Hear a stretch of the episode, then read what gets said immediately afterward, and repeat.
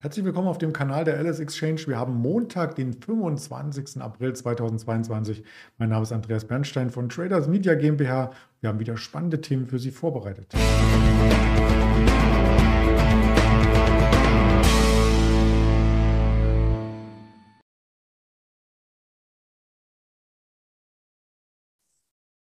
Natürlich blicken wir auf den DAX, der sehr volatil in die Woche startet und sogar schon Kurse wieder unter 14.000 Punkten gezeigt hat. Und das geht natürlich parallel mit der geopolitischen Lage einher, die Unsicherheit, aber auch die Frankreich-Wahl, die wollen wir uns anschauen. Die US-Bewegung vom Freitag auch ein ganz top aktuell auch den IFO mitbringen. Ja, und damit im Zusammenhang steht auch der Euro-US-Dollar. Selbstverständlich. Das Ganze strukturiere ich hier vor mit unserem Händler, den ich recht herzlich begrüße, dem Kai. Hallo Kai. Guten Morgen, Andreas.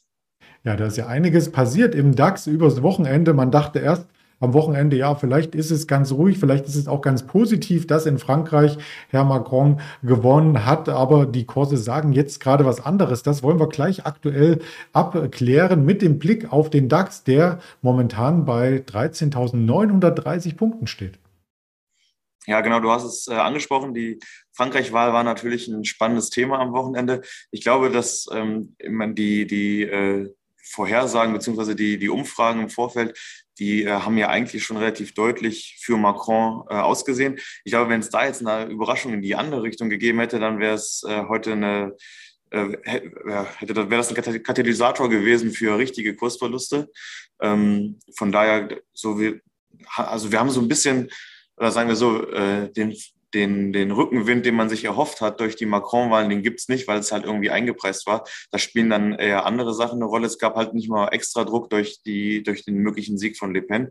Aber ähm, was, ja, wir haben am Freitag ja schon deutliche Verkaufskurse gesehen in Amerika. Da gab's ja schon ähm, eine sehr, sehr schwache Handelssession. Äh, vor allem Nasdaq äh, hat wieder gelitten.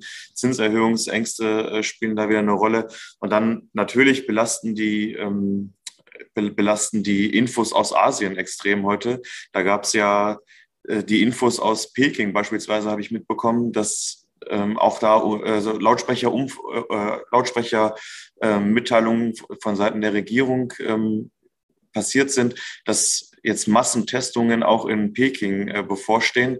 Und so hat es auch in Shanghai angefangen, äh, bevor es dann da in den Lockdown gegangen ist. Also ähm, es gab auch schon Hamsterkäufe in Peking, so dass da die Leute auch davon ausgehen, dass äh, wenn massenweise getestet wird, dass dann auch äh, massenweise Corona-Fälle wieder auftauchen und dass dann mit Peking die nächste äh, Metropole in den Lockdown geschickt wird.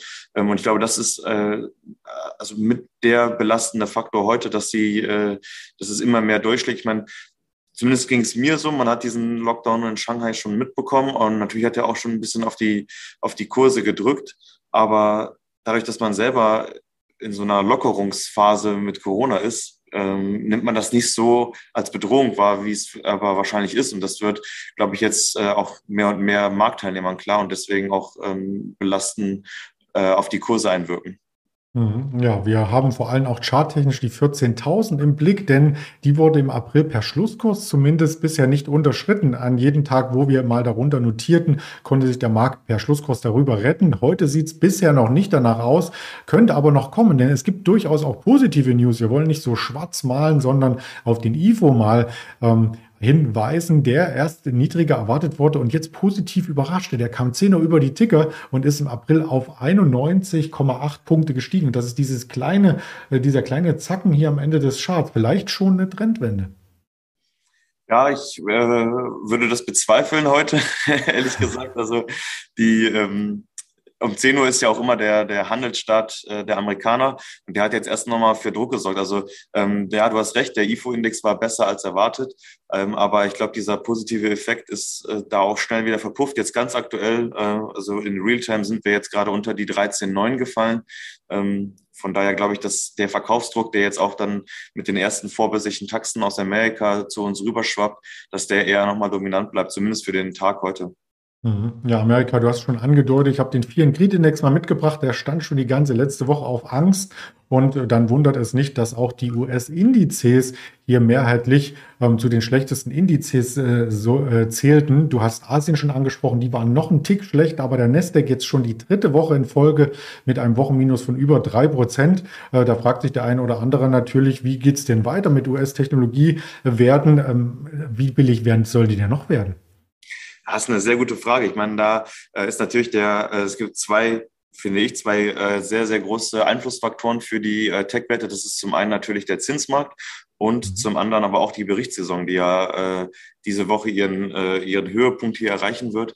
Und ähm, oder einen der, der Höhepunkte oder eine der spannendsten Wochen wahrscheinlich ist. Wir hatten mit Netflix ein ziemlich deutliches Beispiel dafür, was passieren kann, ähm, wenn die Zahlen underperformen, was dann auch mit eigentlich ja schon ein Wert, der schon stark gefallen ist im Vorfeld, aber was dann immer noch mal passieren kann, nämlich dass sie dann nochmal 25 Prozent in den Keller rauschen.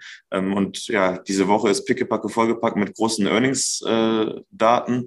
Ähm, und ich glaube, da wird der Markt ziemlich genau drauf schauen, genauso wie auf die Entwicklung am Zinsmarkt und auf die Signale, die die FED vielleicht noch senden wird. Hm, da schauen wir gerne mal direkt drauf auf die verschiedensten Earnings an der Wall Street in dieser Übersicht für die äh, Woche zusammengestellt. Heute am Montag Coca-Cola auf jeden Fall noch ganz spannend. Da kann man sich auch eine Coca-Cola dazu hinstellen noch, aber dann kommen die Technologiegiganten. Eine Alphabet haben wir, eine Microsoft, wir haben eine PayPal, eine Amazon, eine äh, Apple, auch Intel. Boah, Wahnsinn, da eigentlich kann man alle vorlesen. Ja, genau, das ist, das ist das, das, was ich gerade angesprochen habe. Ne? Also diese Woche ist wirklich pickepacke voll mit riesen äh, Tech-Werten. Ähm, das ist äh, traditionell montags äh, noch nicht so der Fall, sondern montags äh, ist vor allem nachbörslich eher, eher äh, sind eher kleinere Unternehmen dran, aber dann Dienstag, Mittwoch, Donnerstag, das sind die großen äh, Berichtstage für die großen Tech-Werte. Ähm, Freitag dann nochmal extra spannend wird zum Beispiel auch sein, äh, was mit äh, Twitter passiert am Donnerstag, die kommen vorbörslich. Da gab es ja am Wochenende auch die Meldung, dass äh, Twitter sich doch mit Elon Musk zusammensetzen möchte und eine Übernahme diskutieren möchte. Vielleicht melden Sie am Donnerstag äh, dann Vollzug, dass Sie sich geeinigt haben im, äh, im Rahmen der, der Earnings. Ähm, bleibt mal abzuwarten, was da noch passiert. Aber auf jeden Fall ist die Woche ziemlich äh, interessant, ziemlich äh, spannend und sie wird auch bestimmt volatil sein. Mhm. Gretchenfrage an dich als Händler. Äh, weißt du, ob das dann positiv für Twitter ist oder was vermutest du, wenn sie sich einig mit Elon Musk und er das Unternehmen schluckt oder wäre das eher negativ? Die Aktie ist heute nach der News zumindest im Plus. Genau, die ist heute im Plus. Ähm, vielleicht gibt es nochmal einen kleinen Aufschlag von Elon. Ich meine, er hat gesagt, er wird das, äh, das ist der, der letzte oder das einzige Angebot, das ich abgebe. Aber wenn man verhandelt, vielleicht gibt es da nochmal einen Schnaps obendrauf. Ähm, so wie ich es gerade einschätze, ich glaube schon, dass die dass Twitter mittlerweile bereit ist, ähm, sich zu verkaufen oder das Angebot anzunehmen. Ich glaube, dass sie ähm, als privat geführte Firma auch ein bisschen ruhiger arbeiten können, als das als äh, öffentliche Firma ist. Ich meine, Twitter steht immer oder stand immer unter Druck, dass sie das äh, Geschäft nicht so monetarisieren, wie das die Wall Street gerne hätte. Ähm, und so könnte man vielleicht ein bisschen ruhiger arbeiten, ohne im Rampenlicht der Quartalsberichte äh, zu stehen. Ähm, als Aktionär ist natürlich ein bisschen schade, weil Twitter finde ich schon auch einen spannenden Wert. Ähm, der wäre dann verschwunden von der Landkarte. Von dem her ist es ein bisschen, äh, wäre es natürlich ein bisschen schade ähm, als aus Unternehmersicht ist es wahrscheinlich gar nicht so verkehrt. Ein Schnaps obendrauf klingt natürlich äh, lustig, wenn man auch in der New York Times das Interview mit dem Gerhard Schröder, was wohl unter Weißwein-Einfluss äh, stand, ähm, gelesen hat. Aber das soll nicht das Thema sein, sondern eher die Überleitung noch einmal kurz zur Politik. Wir hatten ähm, die Wahl in Frankreich. Macron ist der Sieger, darf aber auch das letzte Mal jetzt antreten. Man fragt sich, was kommt danach, nach Macron, nach der nächsten Amtszeit? Kann er in dieser Amtszeit vielleicht auch die Wege für Europa in ein ruhigeres Fahrwasser lenken? und was macht der Euro-US-Dollar daraus? Ja, das ist eine gute Frage. Ich meine, Euro-US-Dollar, auch, der, äh, auch da ist die ähm, zum einen natürlich die Geopolitik, äh, die eine Rolle spielt. Also gerade in, äh, in unsicheren geopolitischen Zeiten neigt man dazu, den äh, äh Dollar zu kaufen, eben äh, als Fluchtwährung oder als große Leitwährung zu investieren. Auf der anderen Seite ist natürlich auch da wieder das, das Thema Zinsen ähm, sehr ausschlaggebend, gerade für die Währungskurs, äh, für die Währungskurse. Ja, was äh, nach, nach Macron kommt in Frankreich, ich will es mir jetzt gerade gar nicht mal vorstellen, sondern hoffe, dass die äh, französische Politik, aber da sind die Franzosen ja auch nicht alleine in Europa, also nationalistische Tendenzen gibt es ja ähm, für mich leider in sehr, sehr vielen ähm, Ländern in Europa. hoffe, dass man mal die Amtszeit dazu nimmt, um nicht nur sich über die 58 Prozent, die Macron gewählt haben, zu freuen, sondern um auch mal die anderen 40 Prozent wieder mitzunehmen. Ähm, ja, was danach kommt, ich glaube, der französische Präsident ist, glaube ich, für fünf Jahre gewählt, wenn ich das richtig in Erinnerung habe. Ähm, wollen wir mal hoffen, dass sich ein adäquater Nachfolger finden wird oder eine Nachfolgerin finden wird äh, in dieser Zeit.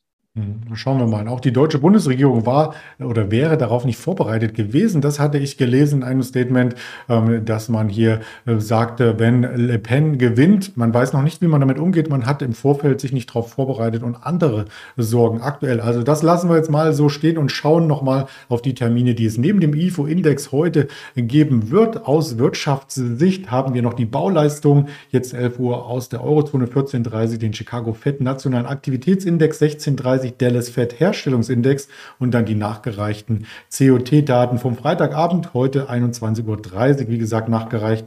Und an Kanälen gibt es ganz viel von der Alice Exchange. Auf YouTube, auf Twitter, auf Instagram, auf Facebook erreichen Sie uns und kriegen Sie Informationen. Und natürlich ist das Interview hier auch wieder aufgezeichnet für den Podcast, den man findet auf dieser Spotify, Apple Podcast und Amazon Music. Ganz lieben Dank an dich, Kai. Dann wünsche ich dir eine aufregende, volatile Woche, wie man sich das unter Händlern wünscht. Und bis bald.